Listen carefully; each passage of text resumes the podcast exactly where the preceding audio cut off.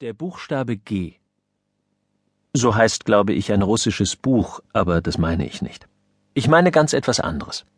Ich meine die Sache mit Onkel Erich. Also Onkel Erich, hier kann ich's ja sagen, denn Onkel Erich liest die Vossische Zeitung nicht. Er liest ein Hannoveraner Blatt, schimpft furchtbar drauf und glaubt jedes Wort, das drin steht. Onkel Erich kam neulich zu uns nach Berlin zu Besuch.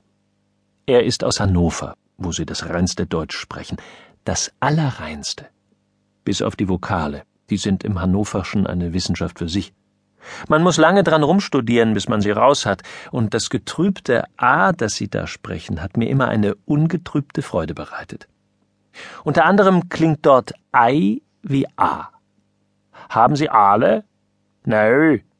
Ich habe jetzt zart. Nicht doch, ob Sie Aale haben. Ich sage doch, ich habe jetzt zart. Aale, den Fisch Aale.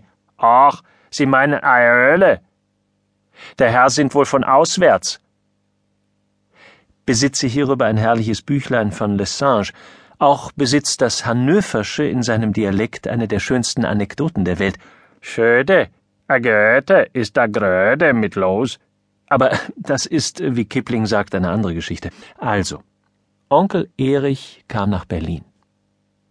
Ich bin ein friedlicher Vater, noch einer aus der alten Schule, mit wenig Ödipus, fast gar keinen Hemmungen und etwas Strenge. Ich nahm mir Theochen vor, das ist mein Knabe. Ich sagte, Theochen, sagte ich, Onkel Erich kommt. Du Berliners, dass es eine Schande ist. Das wirst du nicht tun. Theochen hat gerade den Stimmwechsel. Zurzeit spricht er wie aus einer alten Kasserolle. Als wie Icke? sagt das gute Kind. Icke und Berlinern? Hast du das schon mal von mir gehört? Ich aber sprach sanft und gebot meinem väterlichen Zorn zu schweigen. Onkel Erich kann das Berlinern auf den Tod nicht leiden. Er kann es nicht hören, wie man in Hannover sagt, wenn man etwas nicht leiden kann. Und ich will dir eins sagen, wenn du in seiner Gegenwart Berlinerst, dann kriegst du die erste große Abreibung, die du in unserem Zusammenleben von mir bekommen hast. Ab! Theorchen aber sprach, und es klang, wie wenn jemand Mäuse in eine Blechbüchse gesperrt hätte und dazu Bass spielte.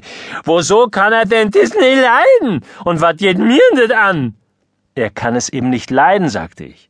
Und du wirst dich freundlicherweise von heute ab, zur Probe schon von heute ab, nach dem richten, was ich dir gesagt habe. Theorchen ging los, das gute Kind, nicht ohne dabei ein schönes Lied der Claire Waldorf angestimmt zu haben. Berliner Blut, Berliner Blut ist gut, Berliner Blut, Berliner Blut ist gut, doch kommt Berliner Blut mal in de Wut, denn haut Berliner Blut ja aber mächtig auf den Hut. Ja.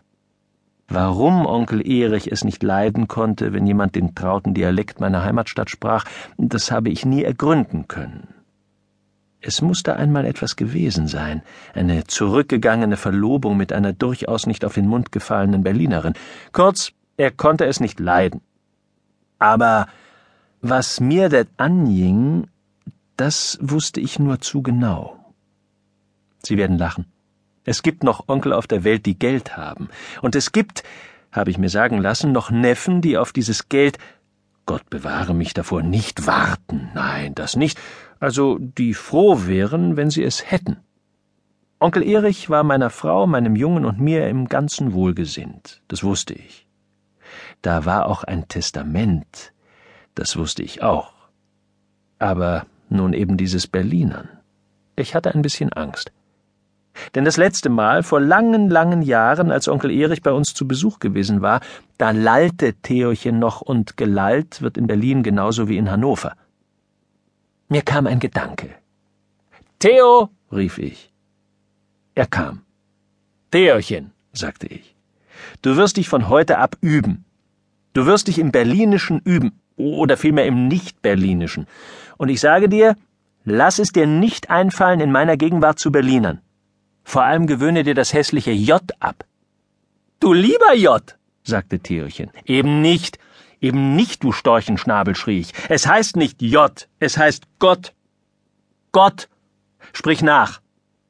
Gott, sagte Theochen.